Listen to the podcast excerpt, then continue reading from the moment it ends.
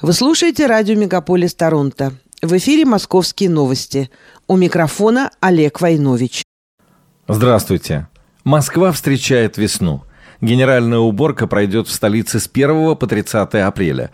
В этот период в порядок приведут улицы и дворы, детские и спортивные площадки, территории парков и скверов. Как написал у себя на сайте мэр Москвы Сергей Собянин, помоем фасады домов, памятники, мосты и тоннели, подготовим к летнему сезону фонтаны, промоем дорожные знаки и указатели и остановки общественного транспорта.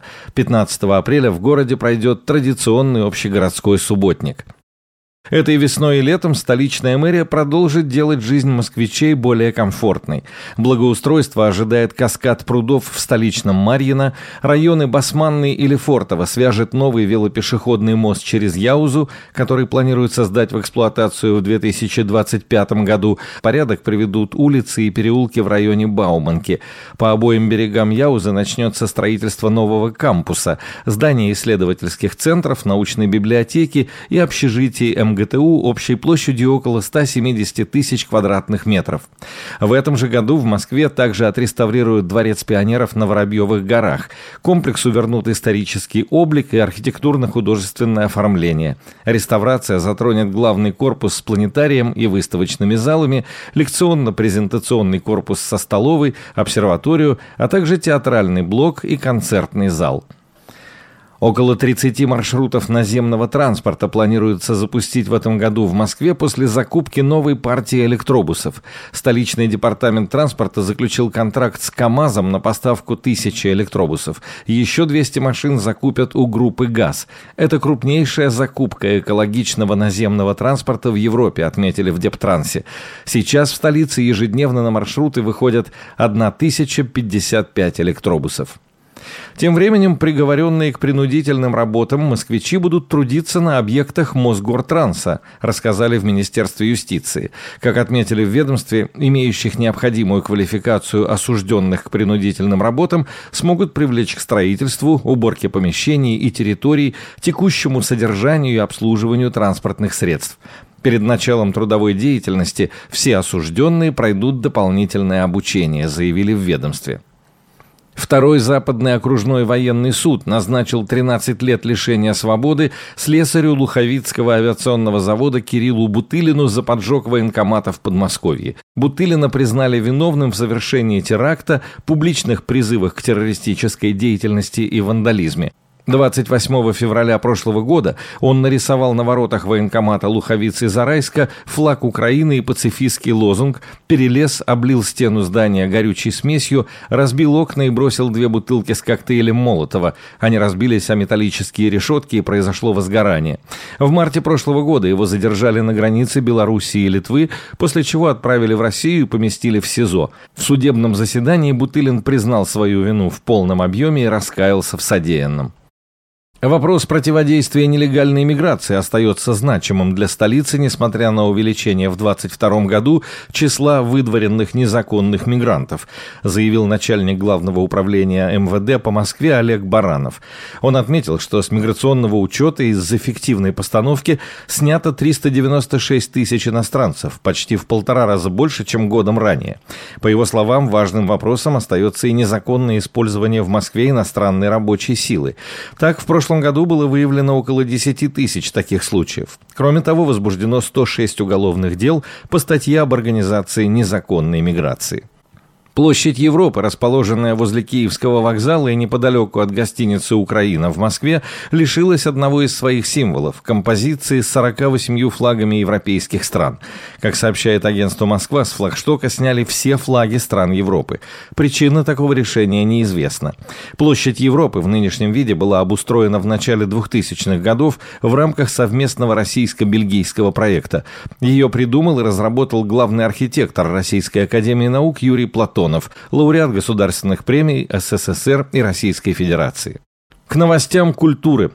Еще одна громкая музейная отставка в Москве. Марина Лошак покидает пост директора Государственного музея изобразительных искусств имени Пушкина.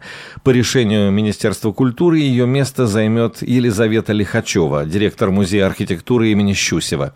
По словам экспертов, Марине Лошак удалось сделать классический музей современным и модным. При ней было много выставок современного искусства, а также прерафаэлиты, музы Монпарнаса, Щукин и масштабная выставка купцов-братьев Марк Морозовых. Однако случился скандал с возвращением коллекции из Парижа. Именно этот скандал мог стать одной из причин целых трех музейных отставок. Марина Лошак ушла по собственному желанию, директора Русского музея Владимира Гусева перевели на почетную должность президента музея, с Зельфирой Тригуловой, бывшим гендиректором Третьяковки, продлевать контракт не стали. Тем временем Третьяковская галерея откроет 28 марта на Крымском валу выставку ранее редко выставлявшихся работ выдающихся и малоизвестных авторов из своих фондов. Увидеть неизвестное живопись и скульптура 17-21 веков из фондов Третьяковской галереи.